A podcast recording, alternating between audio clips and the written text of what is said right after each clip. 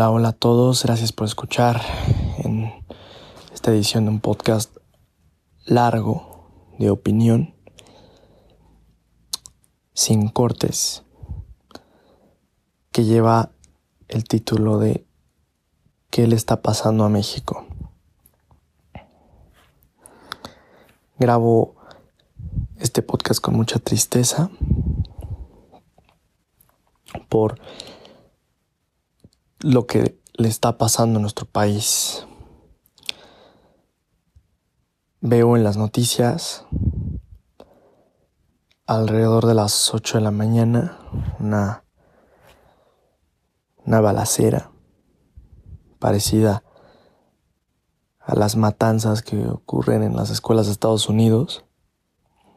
Por supuesto, ya saben lo que ocurrió en Torreón pero me llena de tristeza tener que, que hablar un poco acerca de esto, pero es, es me, me nace, creo que es completamente necesario. Y sí quiero decir lo que siento, lo que veo y tal vez hablar un poco por todos aquellos que, que llevamos ese dolor por lo que le está pasando al país en general, no nada más respecto a esta matanza, sino a la violencia y al momento tan drástico que vive México. Primero que nada quiero decir que hay un detrás mucho más grande del que podemos imaginar y del que probablemente no somos conscientes por completo. Y me refiero a que hay un detrás porque no hay una medida, una serie de categorías en la cual pueda caer lo que vivimos. Estamos rebasando todo aquello que tenga una medida respecto a la pérdida de, cordura, de orden y, y de humanidad. ¿Por qué un niño tenía un arma? No tenía un arma, tenía dos armas. ¿Por qué entendía cómo manejarla? Porque llevaba una camiseta como la que portaba el...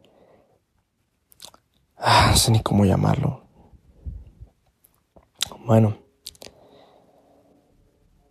la persona que en 1999 protagonizó la matanza de Columbine. No puedo ni creer por qué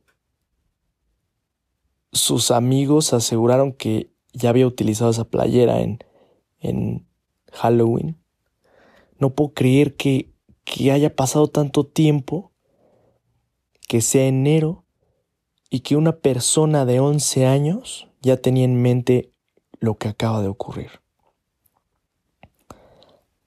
Y tomo este caso en particular para ejemplificar el vacío que exhibe la realidad de muchas personas en México. ¿Por qué?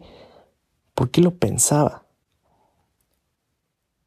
Y es que me van a decir, oye, pero qué complicado es, o qué complicado puede ser eh, darse cuenta de que una persona, oye, era un estudiante con un buen promedio, de un perfil eh, bajo hasta cierto punto. ¿Por qué una persona así lo hizo? Pero no sabemos en realidad toda la serie de factores que, conllevan estas cosas. Hay un problema de atención psicológica impresionante porque hoy conversaba yo con, un familiar y me decía, no, es que yo ya no creo en, en la psicología porque si en verdad este, estuviera presente en las escuelas, pues no pasarían estas cosas, ¿no?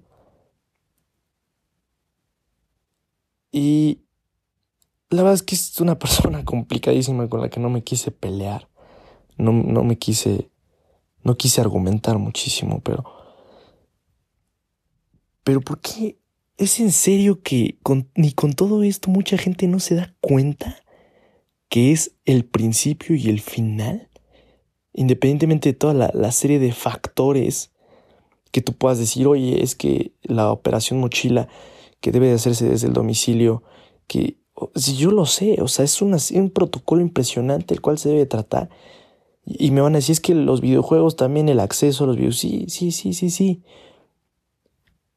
Pero todavía, no sé si estoy mal, pero todavía soy de las personas que cree que la atención mental es el salvavidas, es el principio y es el fin, vuelvo a repetir, de lo que puede parar esto.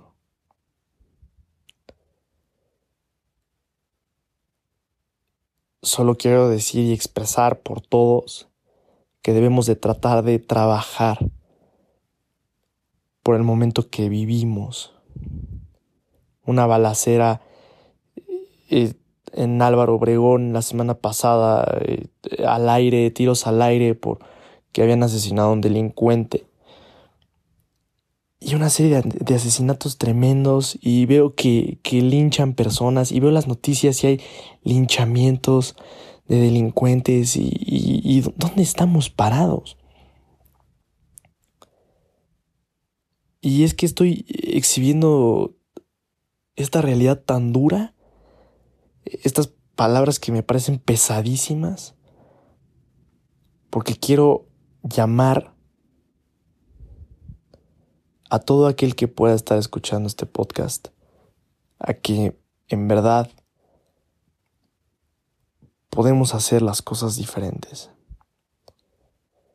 a que no perdamos la esperanza, aunque sea tan complicado ver lo que pasa en ya no importa en qué rincón del país.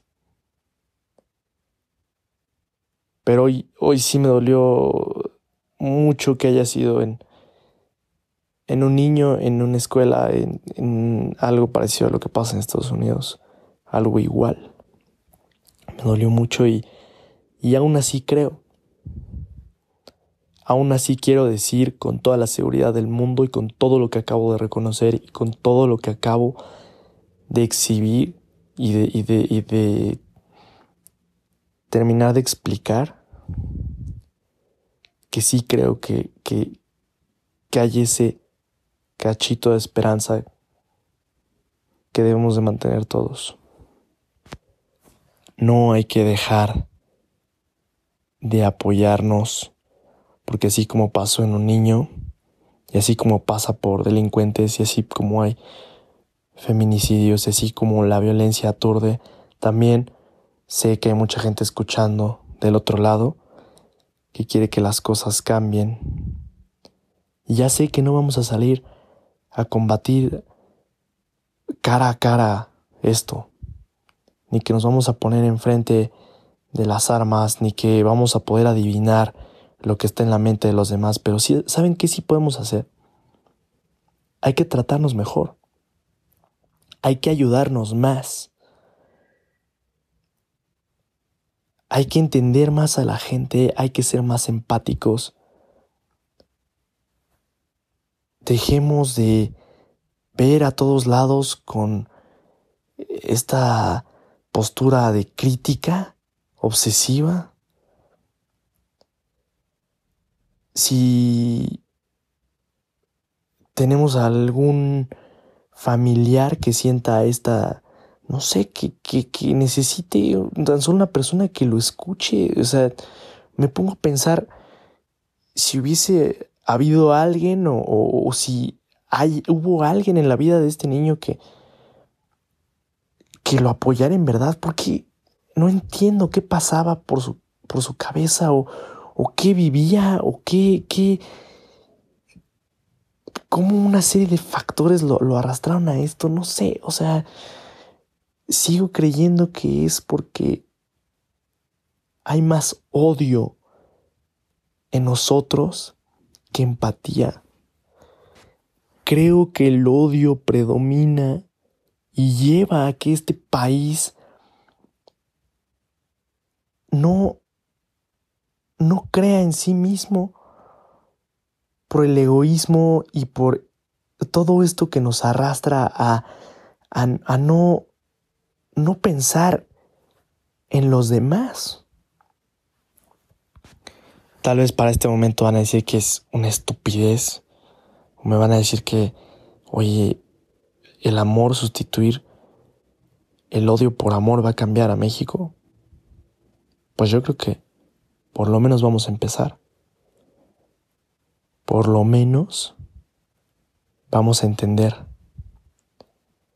Necesitamos urgentemente poner atención a la salud mental. No puede seguir esto. En verdad, no puede seguir esto. No podemos seguir viviendo con una cultura de odio que propicie violencia, que propicie agresión. En este país ya no se puede andar como antes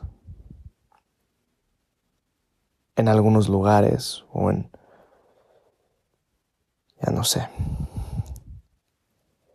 Pero sí reitero la esperanza en la gente buena, en la gente que quiere que las cosas cambien.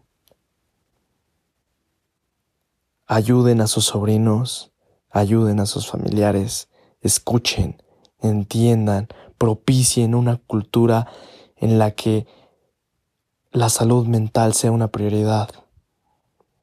Qué complicado es creer que todo viene de acá. Y aunque la violencia de repente, o no de repente digo, en muchas formas venga de problemas como la desigualdad, la pobreza, la condición económica que vivimos, creo que aún hay este cachito que vive en nosotros. Dejemos de minimizar nuestros sentimientos y los de los demás. Dejemos de achicar lo que percibimos en la cabeza de los demás. Empecemos a ayudarnos, carajo. Yo creo en nuestra gente, creo en el amor de todos nosotros y creo en la empatía. Creo que podemos hacer más por nuestra gente y debemos de llevar el mensaje de priorizar la atención mental, la cultura de amar y de ponerse en el lugar de los demás. Espero que a pesar de, divagar un poco en el podcast, se pueda entender este mensaje. Muchísimas gracias por escuchar. Espero en verdad que lleves este mensaje.